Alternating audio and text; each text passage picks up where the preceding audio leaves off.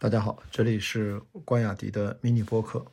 今天跟大家聊一个特别奇怪的词儿啊，性张力我知道，后来又有了一个什么性缩力。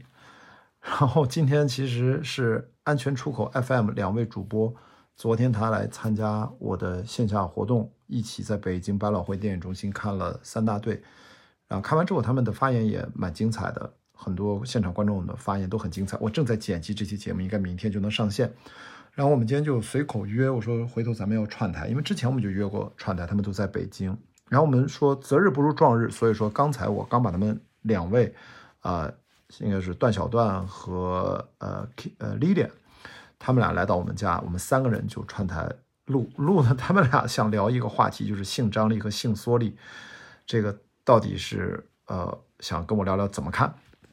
其实我是对这俩词儿完全没有概念，然后。我我只是想在这里啊，我就把我最重要的一个跟他们俩聊完了一期一个多小时啊，然后我自己有一个印象最深的一个点跟大家分享，就是我觉得这是在我们日常在追逐影视娱乐内容或者追星的过程当中，我们经常是对自己喜欢的一些明星啊、偶像啊或者娱乐人物经常会使用的一些词，其实这个是在追星的或者说我们在八卦娱乐的日常的那种状态下。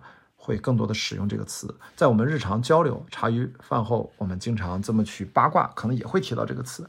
但其实我个人其实是我一直在问一个问题：我说这个性张力跟我们传统说的性感，呃，或者有魅力，那它的差别是呢？是什么呢？我都感觉找不到什么差别。呃，其实我们三人也没聊出个啥。我想说就是这个词儿它被造出来，它不一定它有真正的独立价值，它很可能就是一个对现代汉语的。一个我不能说滥用那么夸张啊，就是一个无聊的使用吧。当然，我说一定要要怎么说呢？我说会找一个替代。我说什么性张力？我我都要对它直接的翻译成英文。我想到一个词儿，我在节目里说，我叫 fuckable 啊，这个大家自己去啊，我就不翻译了啊。这个人很有性张力，这个人非常的 fuckable，所以我觉得或许是一个意思。啊，它可能跟性感，可能跟有魅力，可能略略不同，这是我的啊很粗粗犷的理解。但同时，我想有一个态度，就是说，这个态度就是，我觉得这些词儿啊，你追星的时候，茶余饭后或者大家一起八卦，我觉得都没问题。不管对现代汉语是一个什么样的一个改造吧，反正每天有这么多新词儿，其实大部分新词儿都留不下来。但是如果他把我们，他甚至影响了我们日常。对生活当中的交友啊，朋友之间的沟通，或者说用这样的追星的一个特殊场景下的一个对人，其实是一个很片面的一个总结和评判，把它带入到日常生活当中，这个其实啊就要需要有点点警惕了。虽然我这么说，可能有人觉得多余，你可能不是这样的，但是我们总是无时无刻，其实自己会在受着各种的影响，包括自己如果。关注这样的词，就是再造的一些新词儿太多，它其实会影响我们的思维。所以我其实，在节目里面是想，算是一个提醒吧，就是我们本来生活当中就一直总是面对这些，比如我在很多场合我要面对，啊啊雅迪，就是介绍一下你自己，我们被迫要用一些标签来对自我进行定义、界定，方便让。可能眼前的陌生的朋友，然后要了解一下自己，这的确是一个快捷的方式。所以我有时候也无法逃避，说我们对人本身日常生活当中，大家都是立体的，都是丰富的，而不是片面的，更不是什么扁平化的，更不是一个标签就能代表你和我的。它背后其实是我们对这个世界、对生活、对人的好奇心，我们想更多的了解你。那么我想说的就是什么性张力啊，性缩力啊。你说多了之后吧，它其实是某种程度上，它或多或少的，如果我们不注意的话，它有可能会影响到我们的好奇心，就会觉得，哎，这人有性张力吗？有啊，或者没有？这人性缩力了吗？啊，缩了。他们说的什么杨洋也缩，说说什么白客，还说什么人夫，我从来没有听过这个词儿，真的。我今天我跟他们录这期节目，学了好多新词儿，没听说过。啊，我人妻可能大家听过，他们还有人夫，说白客是人夫。我刚刚看完这个他主演的，跟大鹏一起演的这个《年会不能停》。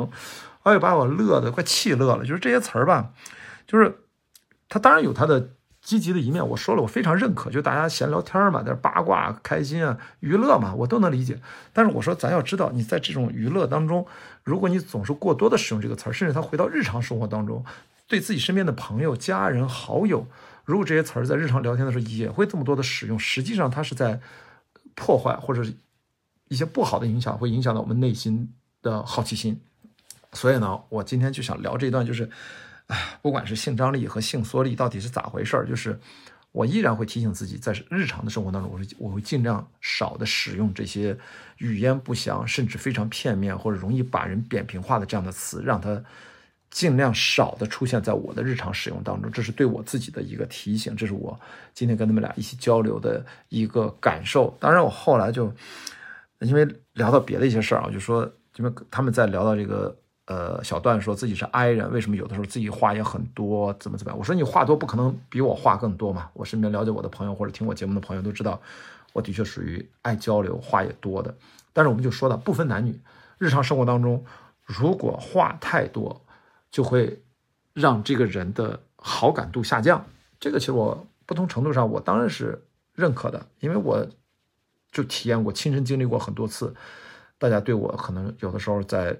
可能有些场合没有太注意，聊的太多，可能就给大家带来一些不好的感觉。我是亲身经历的，但我也接受啊，因为这是我本来自然的状态。我觉得只有讲话的内容啊，如果你在得体的情况下，你说多说少，它是一个特别主观的行为，只要别太夸张。我其实对自己没有那么苛刻啊，所以我借着他们这个话，我就说你们有性张力、性缩力，还有因为。一个本来还不错的一个男生，我拿自己开玩笑，我说因为别的没啥毛病，因为话太多导致大家很烦他。我说这叫什么？这叫性烦力啊，就是招人烦的烦。他们以为是神圣的那个超凡的那个那个烦。我说不是，不是平凡的烦，是招人烦的烦，讨厌的那个烦。我说既然可以有性张力，有性缩力啊，他们还说了个什么性歹力，我都不知道这怎么就是。不知好歹那个歹，好像我我我已经更加蒙圈了。我说那既然这样，那我也再造一个词儿叫性反力，就是的确有人也说我说什么夸张点说什么关雅迪什么看上去什么行走的荷尔蒙什么这些，当然都说的很夸张啊。荷尔蒙在行走起来，那对吧？我觉得我看这些，呃，正义船长参加的我可以四十七什么势不可当那些，我觉得不管男生女生。他们是运动健将，那真是行走起来真的是行走的荷尔蒙。我距离他们那个差得很远啊。但是说回来，就是 我生造了一个词儿，你们有什么性张力、性缩力、性歹力，那我就编了一个叫性烦力啊。我就是性烦力本烦，我经常就是因为话多，让人觉得挺烦我的。但是我早就接受这事儿了。但我现在其实日常当中，除了录节目之外，话说实话已经变得越来越少了。为什么呢？因为我节目越录越多，人的能量是平衡的，好吧？我不可能一直天天。话这么密，多无聊呀！好吧，那今天其实我就是想到这个词儿，性张力、性反力、性歹力，到，呃，不是的性张力、性缩力、性歹力到性反力。我想表达就是这些词儿真的是好无聊啊，真的是让大家稍微的警惕一下。我今天要不是这期节目，我觉得除了这期节目之外，我以前我之后，我觉得我大概率是不会用到这些词的。啊，那这就是我对自己的一个要求。今天跟大家分享一下，或许对你的日常生活能想到些啥，我也不知道，好吧？那呃，我此刻正在干嘛呢？我把两位朋友主播送走了之后，我就在我们家七十寸的大电视上打开了抖音的网页版，继续来看这俞敏洪 跟他的大头儿子董宇辉的直播。据说这个直播应该业绩非常厉害了。我像我这种就纯粹的过路群众，就来好奇一下。刚才俞敏洪就讲了一段。就是有人说他是故意的，是手段，要让这两个人怎么样怎么样。他说我真的没那个心眼儿，我要但凡有那样的心眼儿的话，今天就无法坐在直播间里面面对大家不拉不拉那些。就总之呢，反正俞敏洪呢，他可能我一直说这个观点，他不是完人，他是很成功的企业家，他也不是完人。董宇辉他这么这么多人喜欢他，他也不是个完人。这两个人其实都有他们相对而言的懦弱的一面、软弱的一面，只是相对而言，但是他们也整体上是一个优秀的人。那么。我觉得我们还是尊重他们两个人的选择。他们今天也发了公告，什么高级合伙人、什么高级副总裁、集团文旅的什么副总裁，还有什么董事长助理，不拉不拉这些，后面一定还会有事情发生。但是这件事情我也的确不想讲更多了，因为我其实应该按照今天说的，保有更多的对董宇辉的尊重的前提下的好奇心。我们应该更多的关心他的内心世界。如果我们对这个人真的好奇的话，而不是说。我们现在网上看到了太多的声音和文章，都是站在商业的视角，啊，显示自己对这些事情的一些呃，可能更高明的一些论断、一些猜想，不拉不拉的，等等等等等等。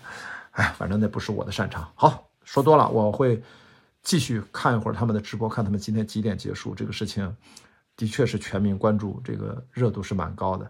你看，像我这种从来不看 电商购物直播的，我今天就来看看他们俩，好吧？那就今天关雅迪的迷你博客先聊这么多，我们明天见。